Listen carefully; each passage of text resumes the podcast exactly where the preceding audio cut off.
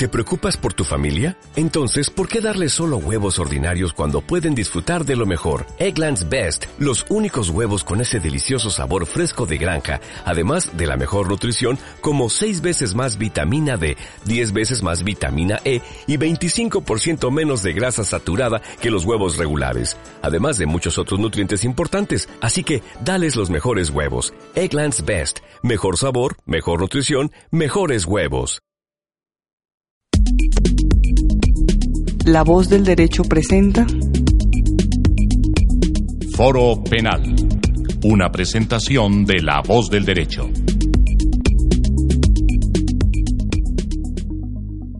Bueno, bienvenidos una vez más a La voz del derecho, a este programa Foro Penal, un espacio para reflexionar en torno a las ciencias jurídico-penales. Eh, el día de hoy contamos con la presencia de nuestros queridos panelistas, la doctora Carolina Gutiérrez de Piñeres, doctora en neurociencias, el profesor Paulo Spitia, especialista y magíster en ciencias penales, y eh, tenemos una invitada de lujo el día de hoy, la doctora Isabela Gatón Santander, quien es abogada, poetisa,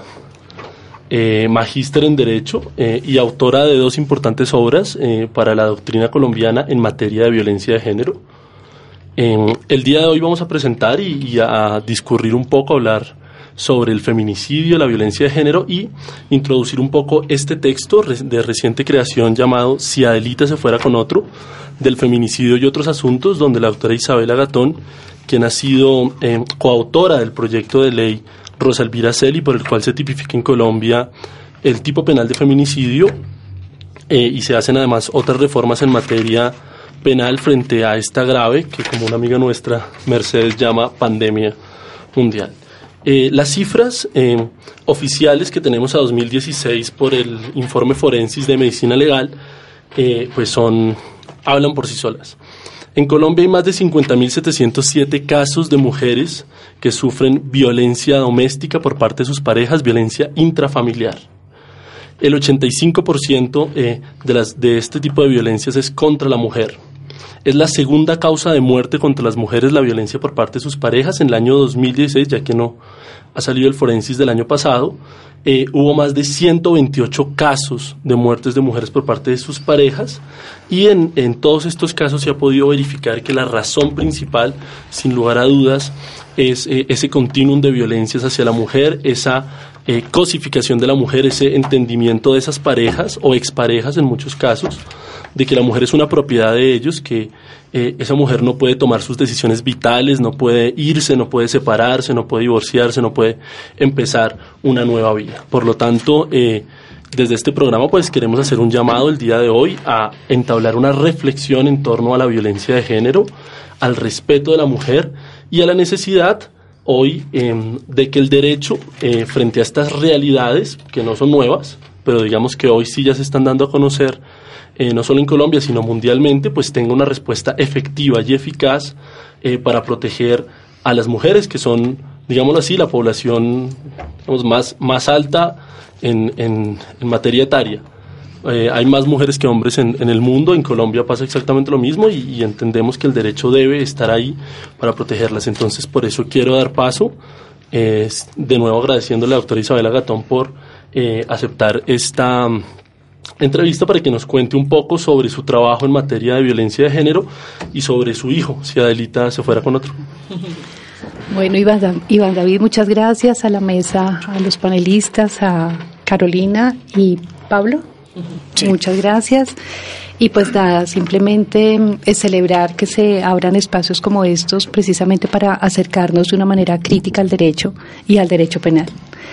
Eh, un poco, digamos que yo me acerco a estas reflexiones pues a partir de, la experiencia que tuve la oportunidad de conocer hace muchos, muchos años en la Casa de la Mujer y también a partir, digamos, de mis estudios en derechos humanos y en la maestría en Derecho y más específicamente en la maestría en Derecho. Eh, que fue un escenario en el que puedo identificar desde una perspectiva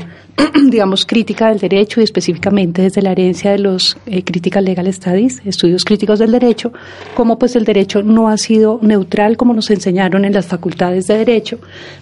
como toma partido y toma partido no solamente para favorecer a una clase o a un género, sino además como también no tiene respuestas completas. Y las feministas en el mundo se han encargado de mostrar esa parcialidad del derecho. Y esa parcialidad del derecho a través de la cual pues se sustentan los privilegios que históricamente han sido concedidos a los varones, privilegios que los hace ejercer el poder y la fuerza sobre la vida, la libertad, la autonomía y el cuerpo de las mujeres. Privilegios que se expresaron en normas del derecho civil y en normas del derecho penal, tales como el uxoricidio, por ejemplo que fue una disposición que estuvo vigente en el Código Penal de 1936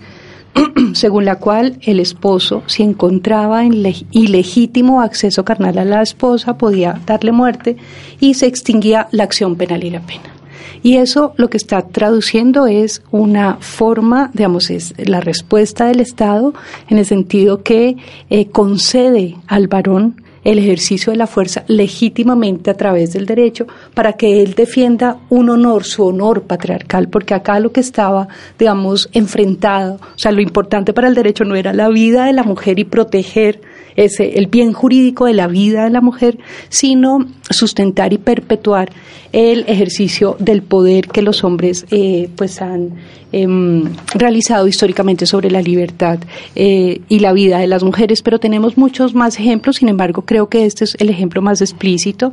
pero hay otros ejemplos en materia penal, como aquella norma según la cual las mujeres en ejercicio de la prostitución, por ejemplo, no podían ser objeto de la protección del derecho penal, es decir, no podían ser sujeto pasivo de las violencias sexuales porque se consideraba que carecían del pudor y de las buenas costumbres. Ustedes, pues como penalistas, recordarán que lo que se, eh, el bien jurídico tutelado ahí era el honor ¿no? las buenas costumbres. Y se suponía pues que las mujeres en situación de prostitución carecían de ese valor moral y social y cultural que en últimas era lo que se privilegiaba, pero también durante mucho tiempo estuvo ausente digamos de sanción penal, o sea, el Estado no reconocía como delito la violencia sexual que perpetrara el esposo Em, a la esposa. Es más, se entendía que no había, eh, existía ese tipo de delito, sino que al contrario existía el débito conyugal, es decir, esa obligación de satisfacer sexualmente al varón. Y en normas del Código Civil, digamos que también se hace explícita esa forma en la que el derecho eh, realmente está ahí para perpetuar esos privilegios que se han concedido históricamente a los varones. Entonces, lo que han hecho los estudios feministas, distintos feminismos, porque no hay uno, sino varias modalidades de feminismo, es poner el dedo en la llaga y decir, demostrar efectivamente cómo el derecho no es neutral, toma partido, y cuando toma partido es para perpetuar la situación de subordinación de las mujeres. Y eh, pues es muy grave, precisamente porque el derecho transmite un mensaje sobre, y, realmente es a través del derecho que sabemos eh, quién tiene la calidad de ciudadano o no, de quién es padre, qué, qué es la, la, patria potestad, etcétera, qué es un bien jurídico tutelado. Y el derecho, entonces, lo que sostengo, digamos, en mis estudios, eh, a partir de la herencia de mujeres feministas y de los estudios críticos del derecho, que es donde me ubico digamos desde la brilla en la que me ubico, es que precisamente eh, toma partido y toma partido eh, para favorecer eh, a los varones y sustentar esa situación de subordinación de las mujeres. Pero entonces es muy grave porque está transmitiendo un mensaje, un mensaje según el cual pues em, la vida de las mujeres no tiene un valor, sino que al contrario lo que se privilegia es ese honor patriarcal. Tan grave es que eh, Colombia está em, ubica em, Colombia está ubicado dentro de los primeros países con índice de feminicidio en América Latina, después de México y Salvador. Y tan es así, o sea, es tan grave el mensaje que transmite el derecho eh, y las sentencias judiciales que por mucho tiempo, también históricamente, concedían a favor del perpetrador la circunstancia esta diminuente eh, de la ira y el intenso dolor.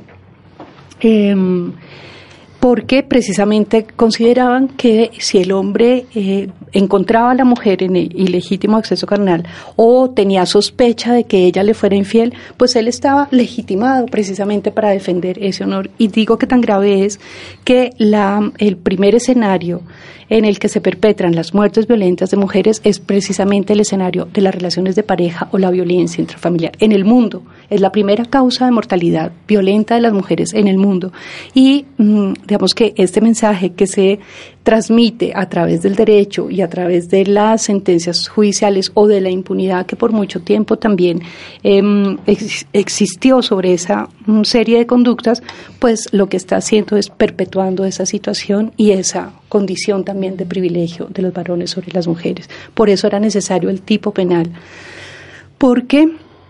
estamos partiendo de un, de un dolo calificado. Claro, cuando existía el agravante, porque efectivamente con la ley 1257 del 2008 lo que logramos fue introducir el agravante en el numeral 11, el homicidio será agravado cuando quiera que se perpetre una mujer por su condición de ser mujer, pues no se entendía por parte de operadoras y operadores y realmente lo que hace el tipo penal es decir, lo que es, lo que se está sancionando es realmente esa respuesta de los varones sobre lo que significa ser mujer en una sociedad patriarcal. Como dice Julia Monarres, el feminicidio es la respuesta al empoderamiento de las mujeres o es, digamos, esa sanción y ese castigo a las mujeres que se han salido de la raya. Un ejemplo de que una mujer se ha salido de la raya es mm, aquel en el que la mujer denuncia a su agresor maltratador, por ejemplo, o demanda alimentos, o hay cuestiones relacionadas con la custodia. Uno pensaría, no, pero ¿cómo una custodia, detrás de una custodia puede haber un riesgo de feminicidio? Claro que lo puede haber, precisamente porque las mujeres cuando ejercen los derechos, pues están subvirtiendo esos roles que históricamente se han eh, impuesto a las mujeres, las mujeres que ejercen la prostitución, por ejemplo, que están en situación de prostitución, qué decir de las mujeres trans. Entonces lo que hace el tipo penal es decir, un momentico acá, voy a reconocer, porque así lo obligan los tratados internacionales, que las mujeres han estado en una situación histórica de discriminación, lo dice un tratado, dos tratados internacionales, voy a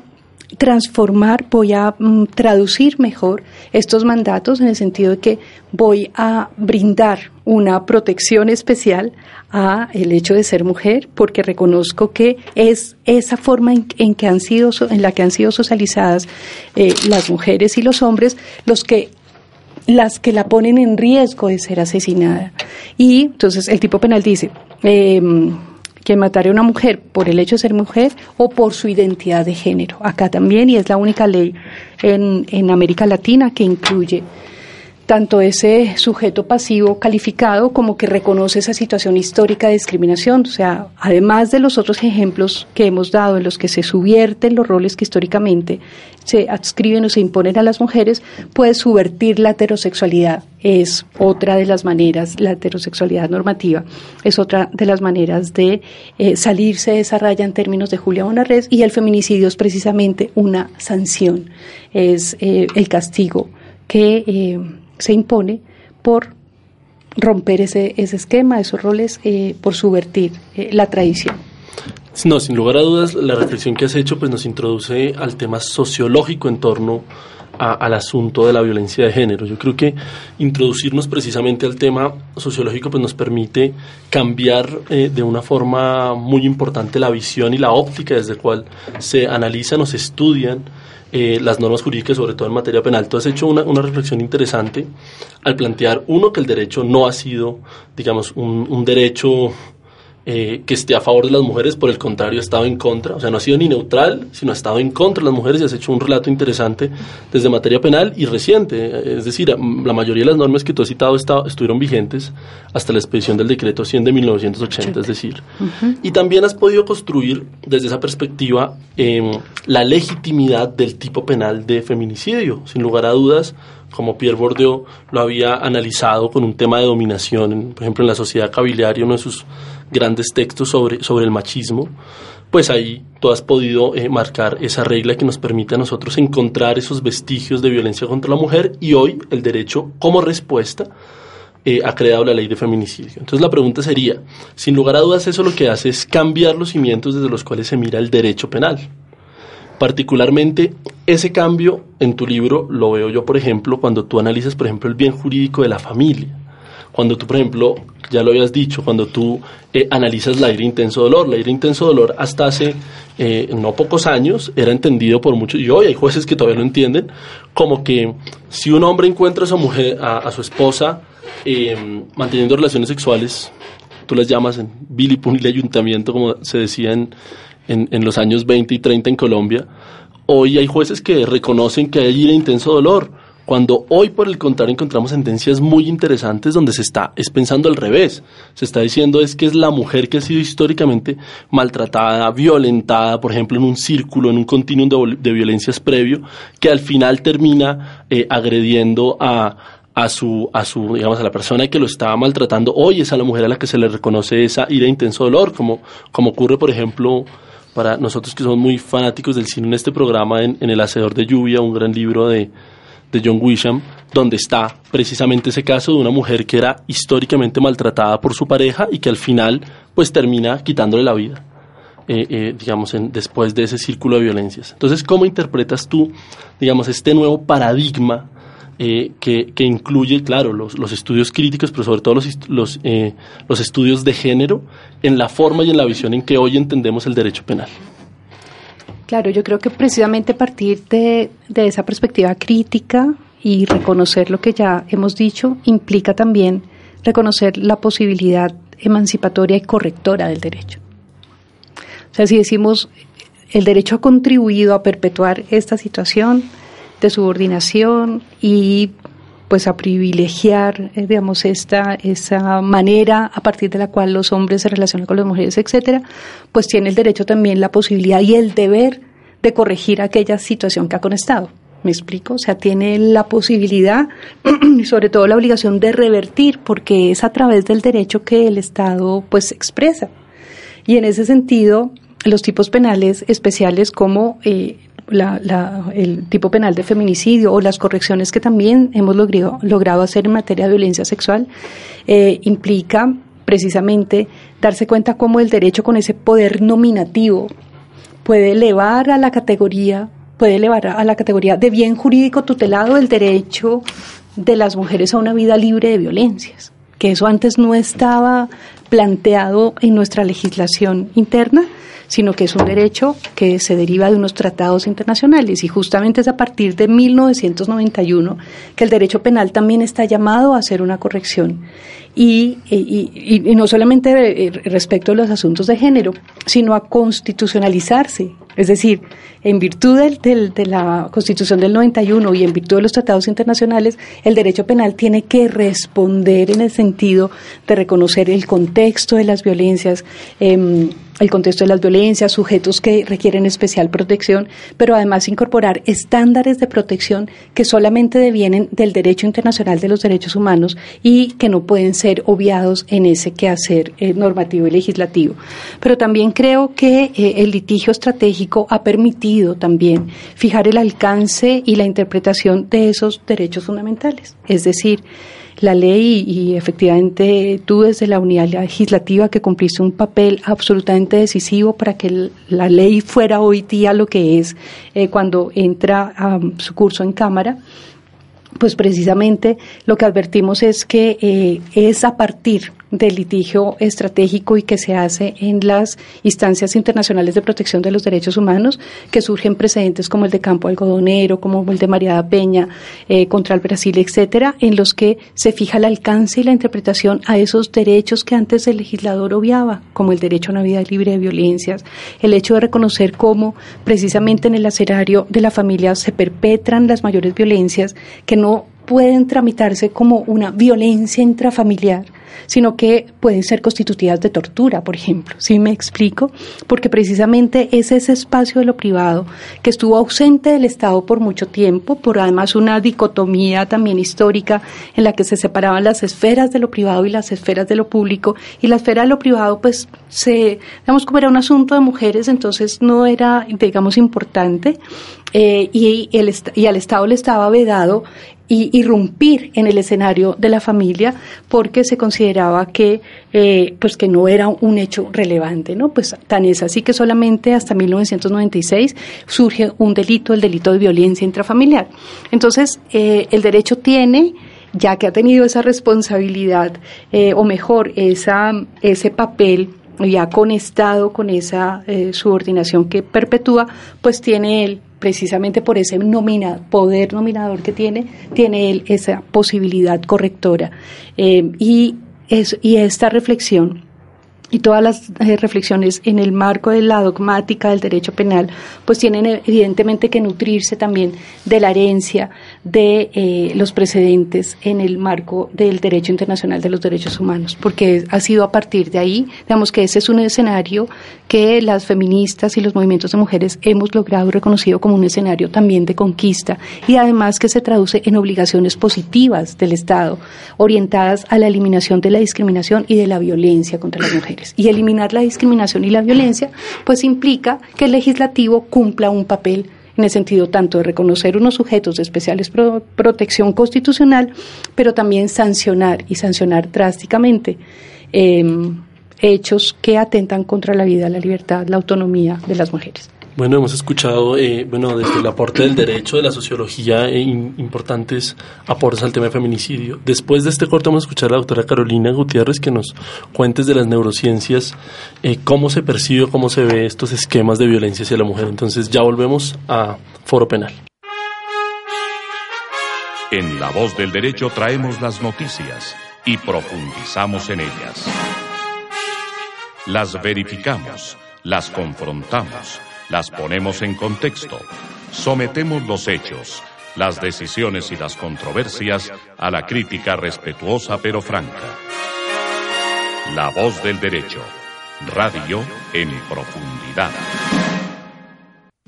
Están escuchando La voz del derecho, el sitio del análisis, la ponderación de conceptos y la crítica respetuosa. Síguenos en nuestras redes sociales, Facebook, emisora La Voz del Derecho y en Twitter, arroba La Voz del Derecho. La Voz del Derecho, 24 horas de programación agradable y actual.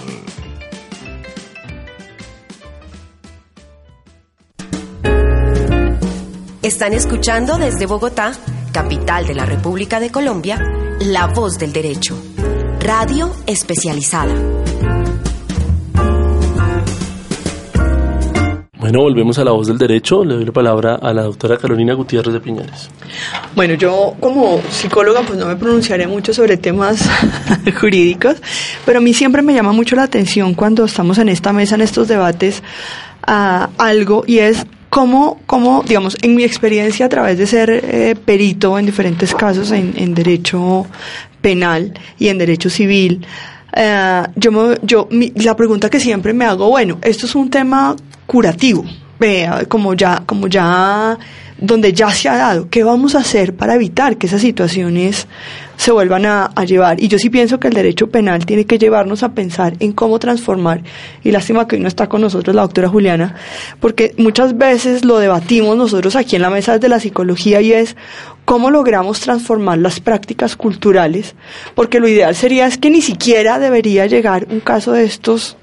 a a instancias judiciales. O sea, esto debería ser un tema que deberíamos poder prevenir a través de políticas públicas, a través de, de, de, transformar la forma de, de, educación que tenemos en los colegios, que a veces también marca tanto la diferencia. Yo siempre pongo el mismo ejemplo y es cuando uno va a mirar, por ejemplo, qué tareas les ponen a las niñas en el sistema de responsabilidad penal juvenil y a los niños. Entonces a las niñas les ponen costura, cocina y a los niños les ponen ebanistería zapatos. Entonces yo digo, o sea, ¿cómo es posible que sigamos desde ahí manteniendo esas prácticas culturales? O sea, la mujer solamente sirve para aprender a coger un dobladillo y para aprender a cocinar. ¿Y porque ya no puede aprender también a hacer cosas en madera o arreglar zapatos o mecánica? O sea, eso, no eso tiene que ver un poco con la transformación de las prácticas eh, culturales, que yo insisto mucho eh, que, ah, que influyen en, en, cómo luego en el derecho se van a tipificar y se van a mirar y se van a revisar estos casos.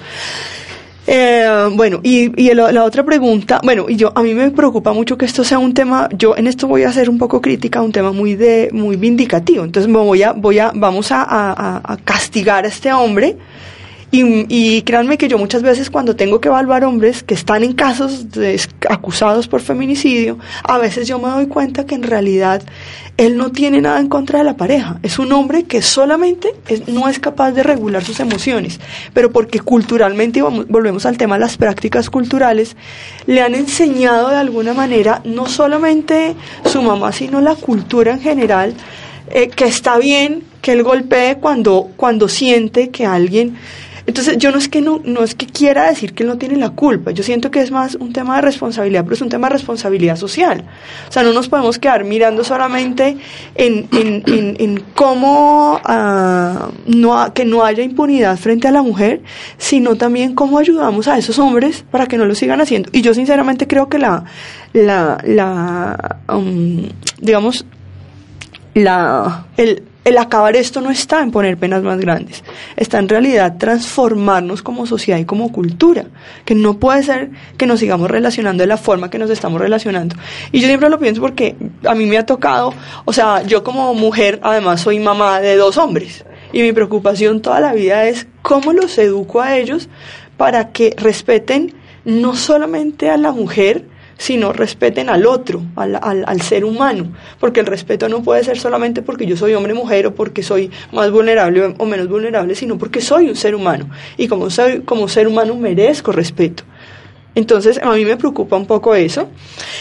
Ah, bueno, y la otra pregunta, voy a dejar ahí ese tema y luego si quieren lo, lo, discutimos. Esa es como, porque no tenemos tampoco mucho tiempo y no me quiero alargar más porque yo en muchos programas lo he venido discutiendo, mi, mi preocupación frente a eso, cómo vamos a hacer. Creo que también tenemos una responsabilidad los psicólogos ahí. O sea, cuando trabajamos, insisto, en derecho penal, me doy cuenta que hay que trabajar en, en prevención para evitar que el derecho penal exista, digamos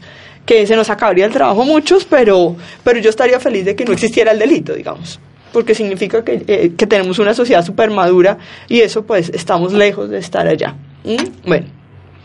Ahora, ah, antes de empezar el programa, estábamos aquí discutiendo en la mesa un poco y yo les contaba que yo tengo una, dicto a veces una conferencia que se llama ¿Por qué las mujeres se mantienen en relaciones maltratantes? Y es un poco mirar como como por qué esa mujer que, que está exponiéndose a que de pronto termine muerta por su pareja, ¿por qué no puede salir de ese ciclo?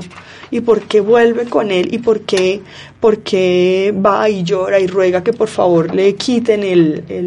el, la, quiere quitar la denuncia? Y entonces hay un debate porque hay abogados, digamos, perdón, hay, hay instancias donde yo sé que este ya. no es un delito querellable y sin embargo la fiscalía a veces como que como que no está muy clara en, en si sigue la denuncia a pesar de que la el proceso a pesar de que la víctima lo quiera quitar. Pero si no hay si no hay un testigo como ella entonces qué se va a hacer entonces también creo que la fiscalía queda un poco amarrada a, que estos a que estos delitos cuando se vuelven tentativa porque cuando ya cuando ya la persona ha fallecido pues ya no ya ya ya no ya no importa eso tanto entonces lo que yo he encontrado en las discusiones en neurociencias un poco, y ahí me gusta mucho hablarles de lo que llamamos neurociencia social, y es que el cerebro en realidad se construye en, en relación a los otros. O sea, mi cerebro se transforma y genera conexiones neuronales por las interacciones que tenemos. No es que yo genéticamente ya venga predeterminado a portarme de una manera. Y entonces eso hace, por ejemplo, que mm, nosotros como seres humanos, por naturaleza, vamos a liberar más un una neurohormona que se llama oxitocina, que todos la hemos escuchado, y la hemos escuchado vinculada a los temas de la lactancia y el, parto. Pero en realidad esa, esa neurohormona es eh, la neurohormona de los vínculos sociales, es la que genera que haya eh, confianza en el otro, que yo quiera mantenerme en una relación a largo plazo con el otro. Y desde el punto de vista neurocientífico tiene una gran implicación sobre el juicio que yo imito sobre el otro, y es que la oxitocina anula el juicio social. Es decir, que yo, eh, por el gran amor que aparentemente le tengo al otro, en vez de poderme dar cuenta que esa persona me puede hacer daño, lo que hago es eh, minimizar lo, ah, no, eh, lo, lo, que me hizo. No, no, es que en realidad no fue tan grave, eh, no me pegó, fue, no me pegó tan duro. Lo que pasa es que yo en realidad fue que me tropecé y me pegué contra la pared y por eso es que tengo el ojo tan morado. No es que él me lo haya hecho, o sea, él sí me empujó, pero, pero realmente el golpe Y eso lo produce un poco como, como funciona la neuroquímica del cerebro. Yo no quiero disminuirlo a eso, pero esa neuroquímica empieza a funcionar por la forma en que yo me relaciono y por la forma en que a las mujeres nos han educado. Yo creo que yo me siento una mujer privilegiada porque tuve una mamá que me enseñó a ser una mujer valiente y una mujer emprendedora y una mujer luchadora. Y tuve un papá que fue un hombre, que ha sido un hombre maravilloso, o sea, es un hombre respetuoso de las mujeres, ama a las mujeres, un hombre fiel, que es raro encontrar en esta sociedad. Es súper dulce, es, le parece que la mujer es lo, lo máximo que ha nacido. Entonces yo, yo nací en una en el, en, el, en el seno de una familia muy amorosa y muy respetuosa del otro y de, la, y de la mujer. Entonces nunca tuve que enfrentarme a una situación de violencia de esas. Pero he tenido a lo largo de mi vida muchas, eh, contacto con muchas mujeres que no han tenido esa, esa ventaja y entonces a muchas mujeres las educan pensando, primero, por ejemplo, me llama mucho la atención cuando trabajo con mujeres de estratos muy bajos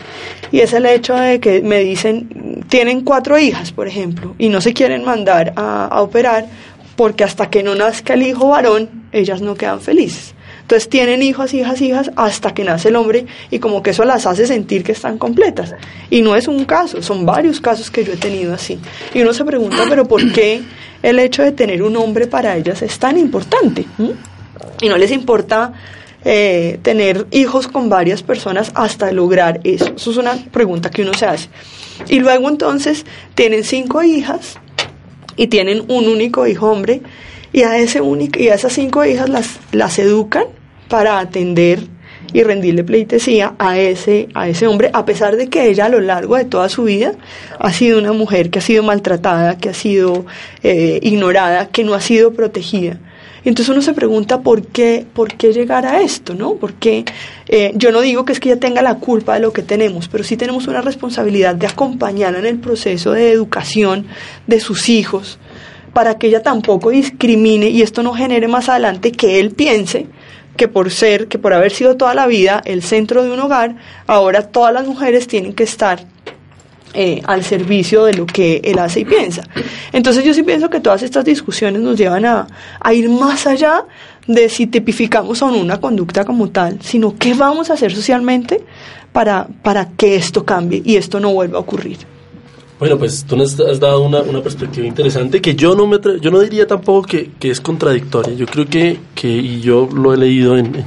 en, textos eh, de importantes feministas, que sin lugar a dudas las relaciones eh,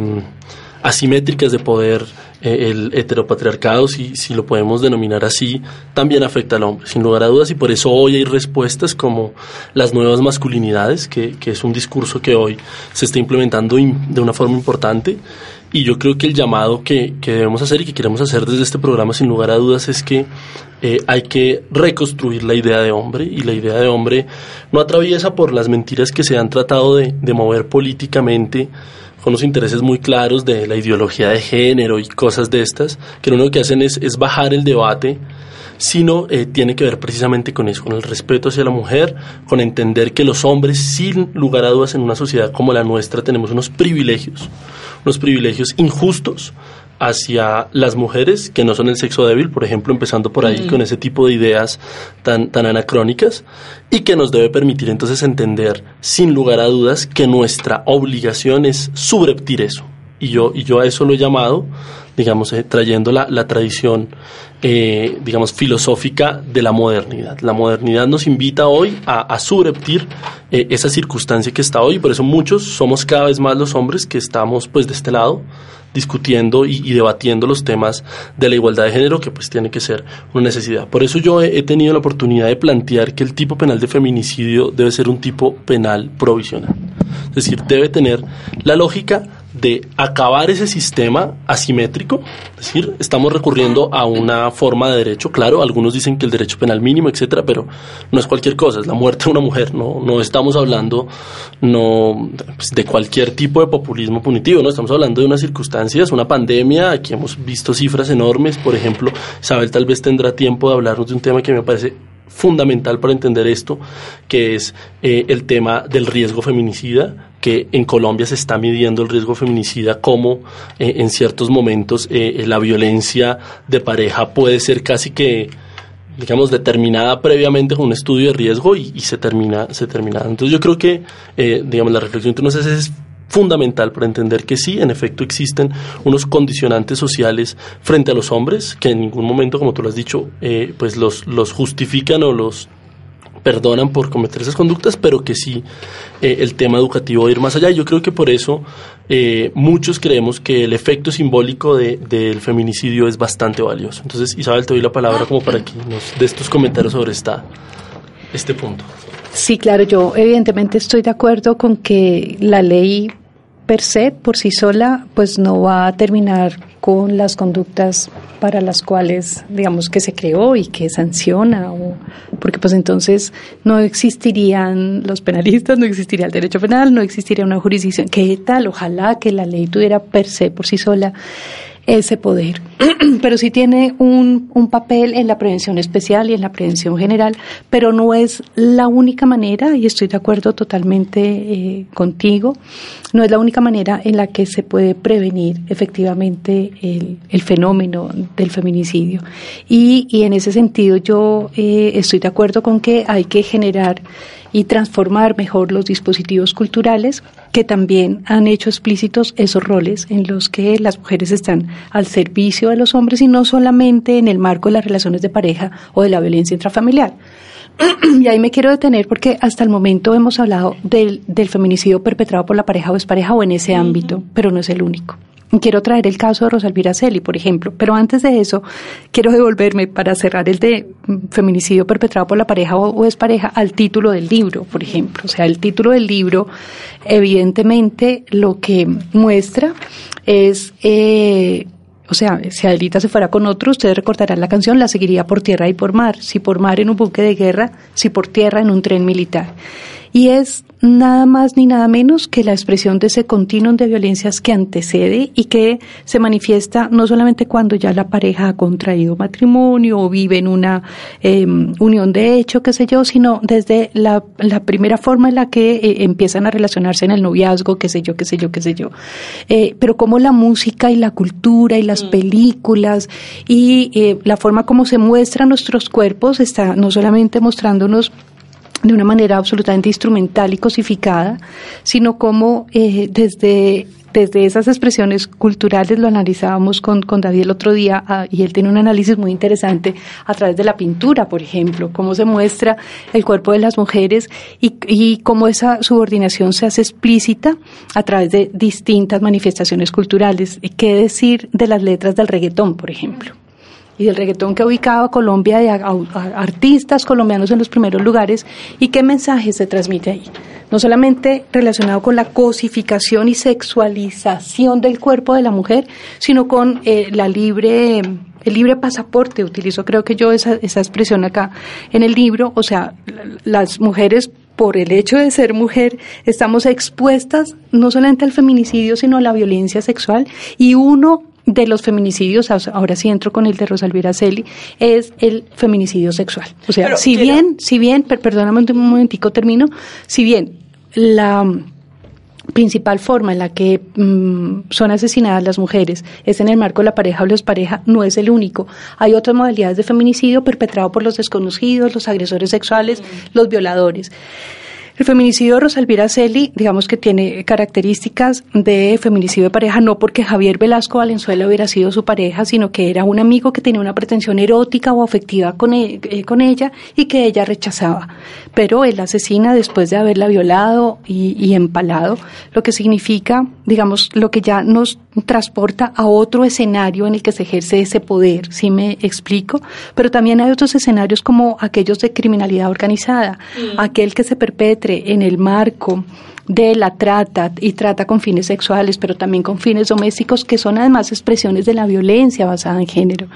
eh, pues son otras, eh, digamos, eh, situaciones que el legislador reconoce para sancionar porque explícitamente muestran ese poder de, de esas, esa subordinación y esa desigualdad de las mujeres y ese riesgo al, que estamos expuestas solo por una cosa, como diría Marcela Lagarde, Julia Monarrez, Diane Russell y otras, solo por lo que significa ser mujer en una sociedad patriarcal o por subvertir efectivamente esa línea. Que decir también de otros feminicidios que apenas están empezando a investigarse como tal y son aquellos que se perpetran en relación con mujeres eh, en ejercicio de la prostitución digamos que es una eh, también de las mayores expresiones de instrumentalización y cosificación, pero que muestran la necesidad de visibilizar algo y ahí sí yo quisiera, digamos, como que resaltar que si bien el tipo penal por sí solo eh, no cumple ese papel, pero contribuye a visibilizar un fenómeno que venía sucediendo históricamente, efectivamente hace que hablemos de cosas como las que estamos hablando hoy, que haya un, digamos que todo, una respuesta del Estado para reconocer algo que venía pasando y que el Estado no sancionaba. Y pongo el caso de Rosalvira Celi porque cuando los hechos ocurren en el 2012 ya existía el agravante por el hecho de ser mujer y no se aplicaba ni siquiera en ese, en el que era explícito, además porque estaba antecedido de violencia, y otros más que hemos venido documentando. Entonces yo sí creo que el, el derecho, volvemos a decir, tiene ese, ese papel, a través de ese papel nominativo, pues mm, efectivamente está reconociendo, y como feminista que soy, pues reconozco que lo que no se nombra no existe y reconocer que las, las mujeres son asesinadas por lo que significa ser mujer, por su orientación sexual,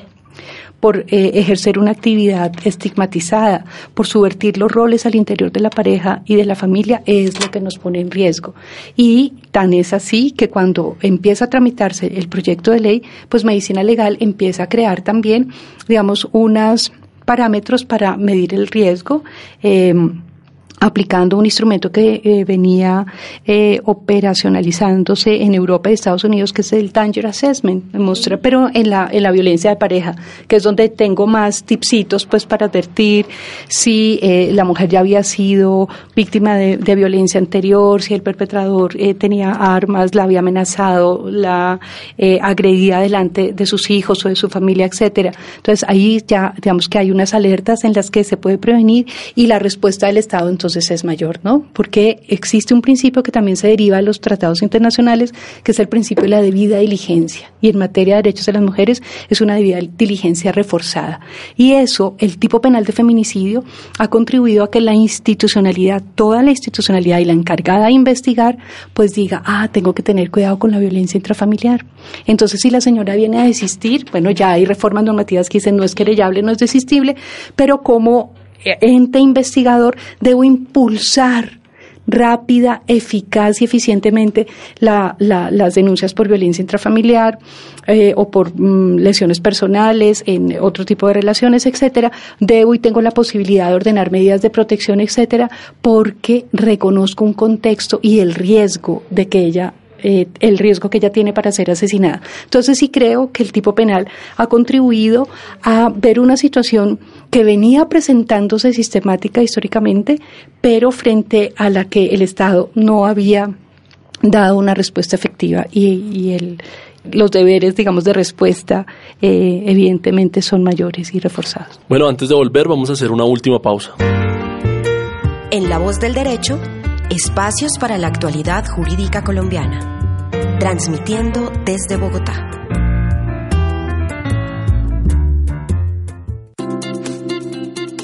La voz del derecho, radio especializada,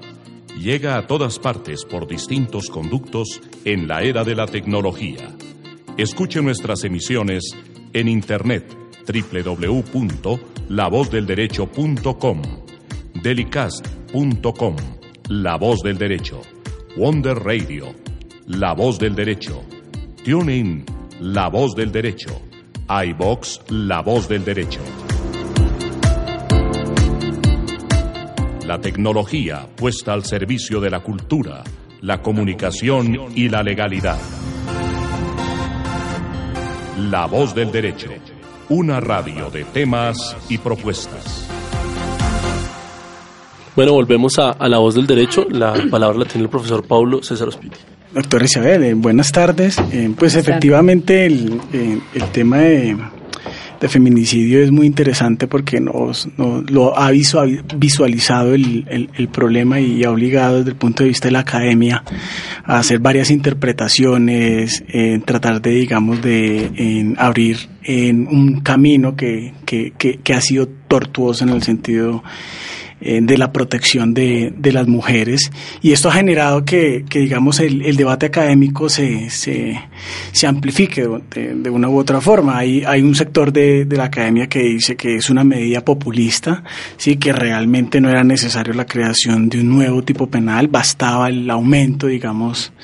eh, de la pena. Y hay otro sector que dice que efectivamente eh, era necesario la creación de, del tipo penal, era necesario la creación de las, digamos, de los cuatro eventos en, en que establece cuando, está, cuando estamos ante un, un, delito de, de feminicidio y que efectivamente el, el, tipo penal en, en, un futuro va a contribuir a que digamos ese tipo de conductas contra la mujer pues no se lleven a cabo. Pero entonces mi, mi, mi, mi preocupación y desde el punto de vista de la efectividad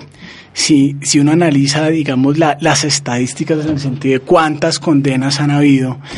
eh, desde la creación de, del tipo penal es si realmente el tipo penal ha sido efectivo,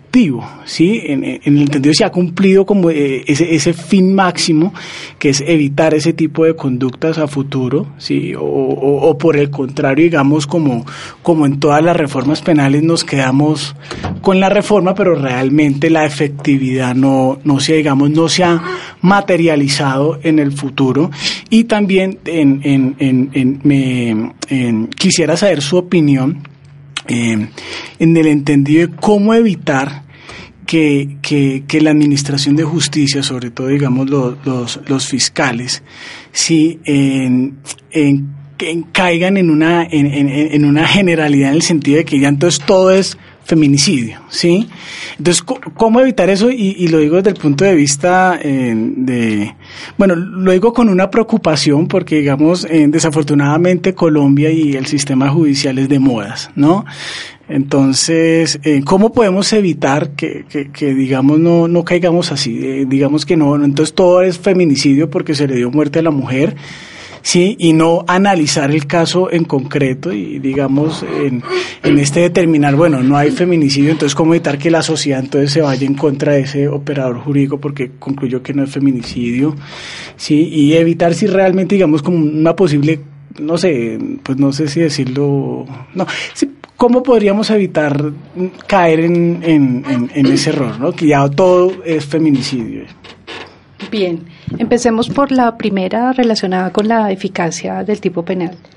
Eh, yo creo que, digamos, todavía es muy temprano para medir la eficacia en términos de prevención general pero sí creo y me apoyo con, en una investigación que hicimos en la Universidad Nacional a través de la Escuela de Estudios de Género, justamente al año de la aplicación del tipo penal, que incluso estuvimos comentando con,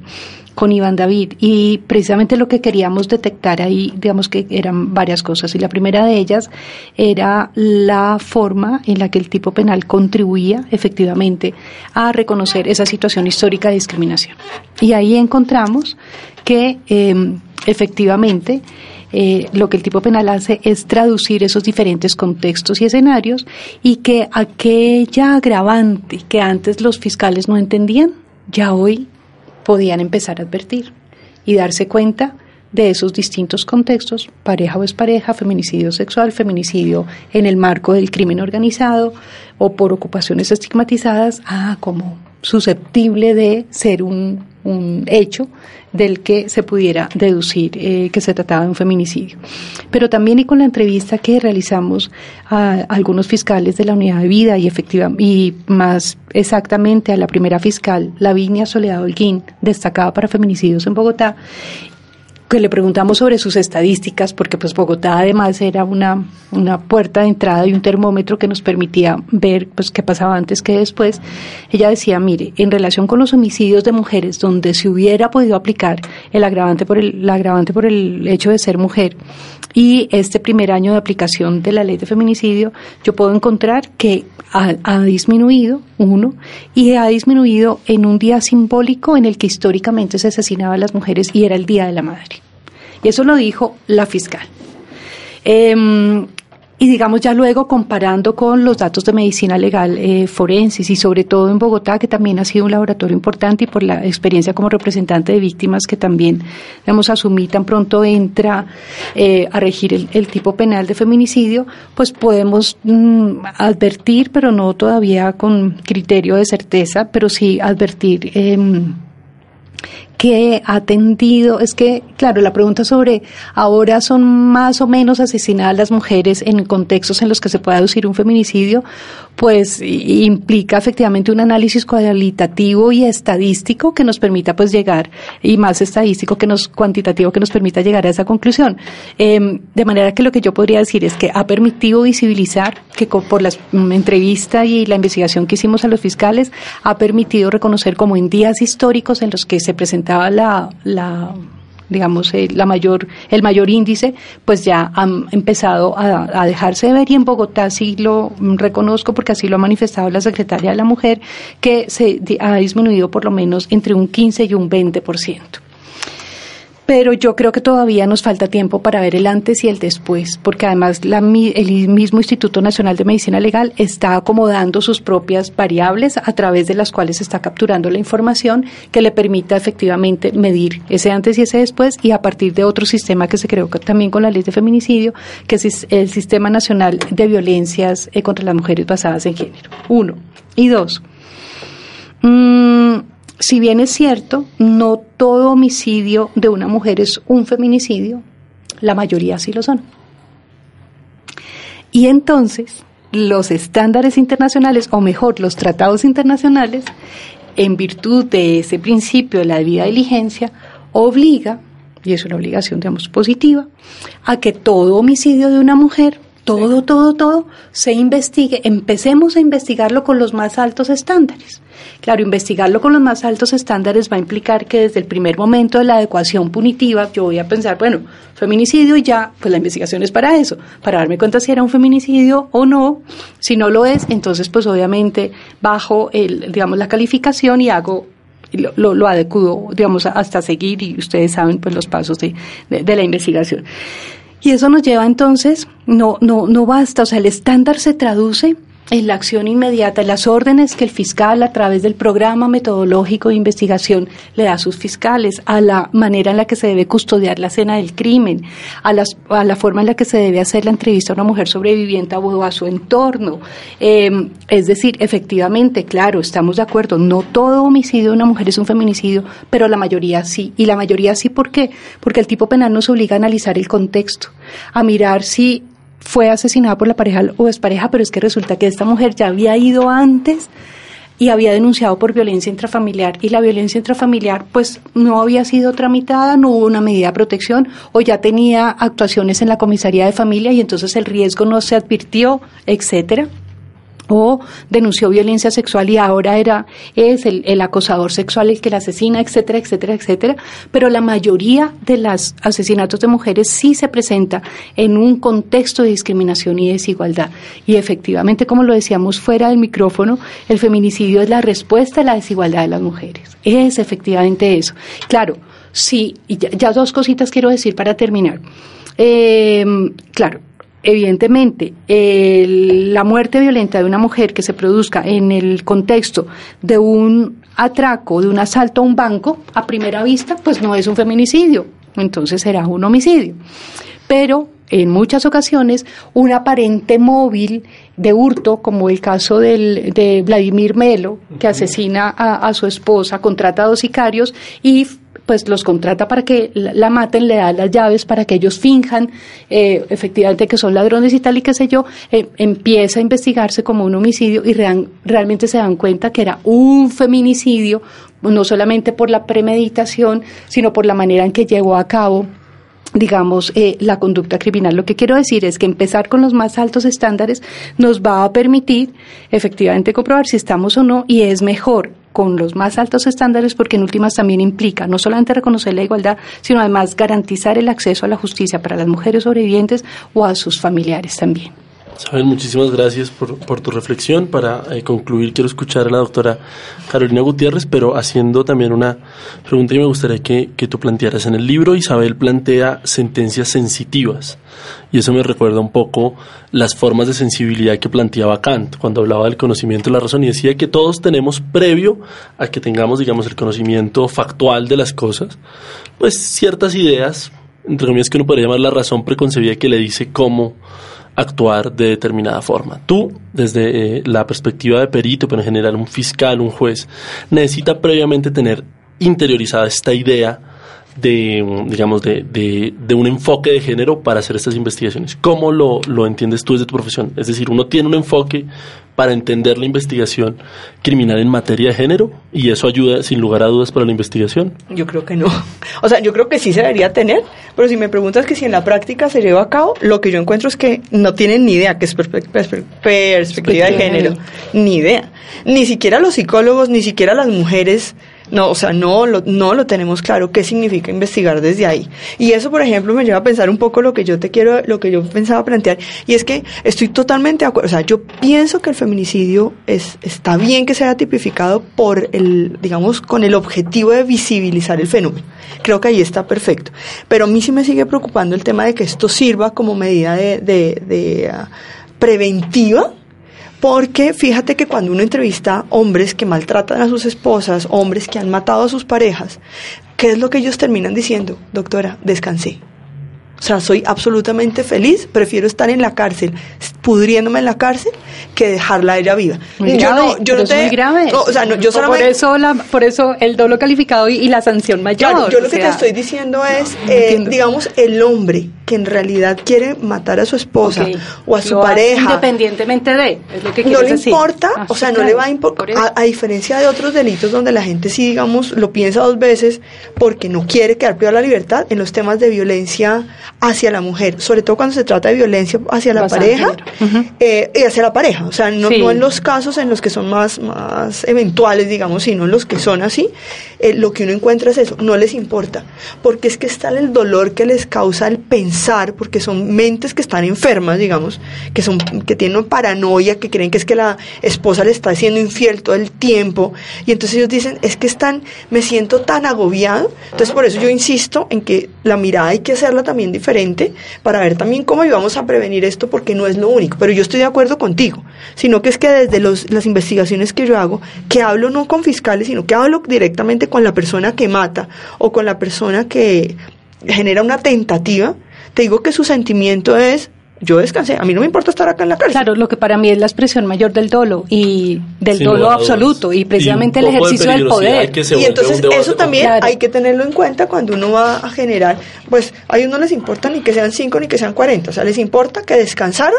porque ella ya no les va a causar más daño. Y ahí vuelvo al tema de cómo yo puedo manejar mis pensamientos, mis emociones, y es una responsabilidad de la psicología un poco aportar hacia allá. Y el otro tema que a mí me parece muy grave es que a mí me han tocado casos así, donde las mujeres dicen, doctora, es que hace rato él no me pega. ¿Será que es que ya dejó de quererme? Yo creo que es que él tiene otra. Y entonces te lo digo porque he tenido casos así, empiezan a hacer cosas para que el hombre las golpee, porque hay una frase que, una frase que, que es muy disidente, dice, entre el dolor y la nada, prefiero el dolor.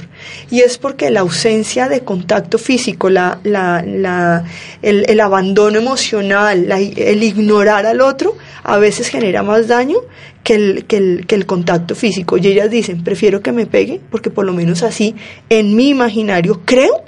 que él me quiere y no está con otra. Entonces, insisto. Eso es lo que hay que corregir. Exacto. Precisamente es una cuestión cultural que está refrendada a través de voy a múltiples que mecanismos y, y lo que yo y lo que y estoy de acuerdo contigo pero el derecho penal nos tiene que llevar a pensar nuevamente insisto en cómo estos ejemplos nos hacen mirar hacia atrás para transformar las prácticas en las que nos relacionamos Bueno, eh, nos hemos pasado un poco del tiempo, entonces debo cortar aquí el debate, eh, po- poniendo ojalá un próximo debate con estas Total. ideas.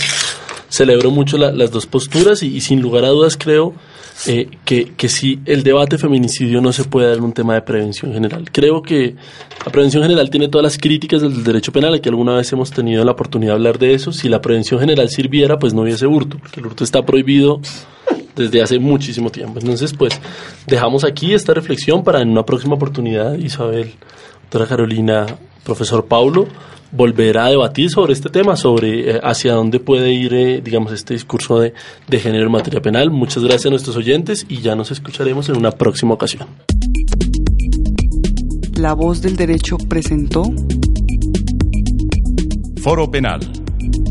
Una presentación de La voz del derecho.